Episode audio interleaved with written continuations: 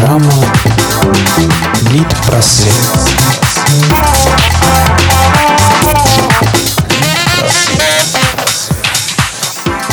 Добрый день! В эфире программа «Лид Просвет» и ее ведущая Репина Юлия. Сперва немного истории о книжном и литературном мире. 1803 год. 213 лет назад, 5 декабря, родился Федор Тютчев, русский поэт и дипломат.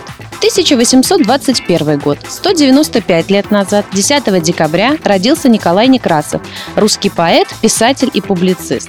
1918 год. 11 декабря родился Александр Солженицын, русский писатель, публицист, Нобелевский лауреат. 1943 год. 8 декабря родился Джим Моррисон, американский поэт, певец, лидер и вокалист группы The Doors.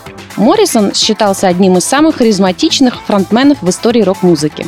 Он известен как своим характерным голосом, так и своеобразностью собственной сценической фигуры, саморазрушительным стилем жизни и своим поэтическим творчеством. Величайший поэт Америки.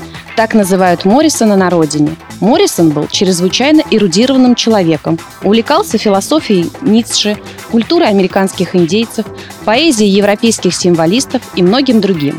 Еще учась в школе, Джим читал гораздо больше, чем все его одноклассники, но отличался довольно необычным вкусом.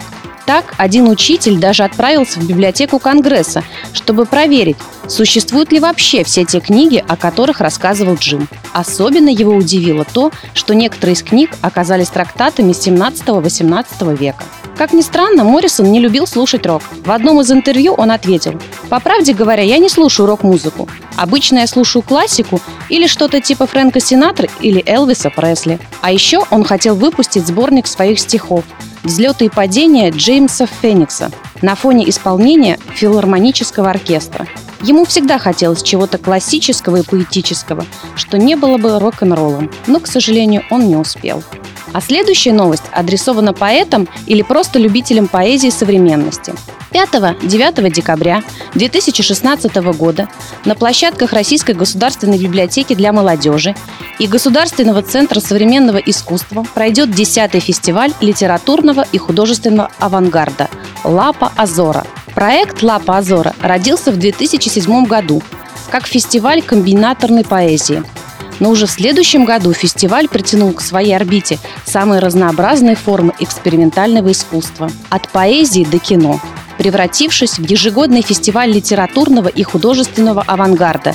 Единственный в России регулярный фестиваль, ориентированный на литературу экспериментальную, перформативную, открывающую новые пространства смыслов, стремящуюся к синтезу с другими формами искусства, звуком, сценическим перформансом, визуализацией, мультимедийными формами и так далее – в фестивале принимают участие не только поэты, но также видеоартисты, музыканты, художники.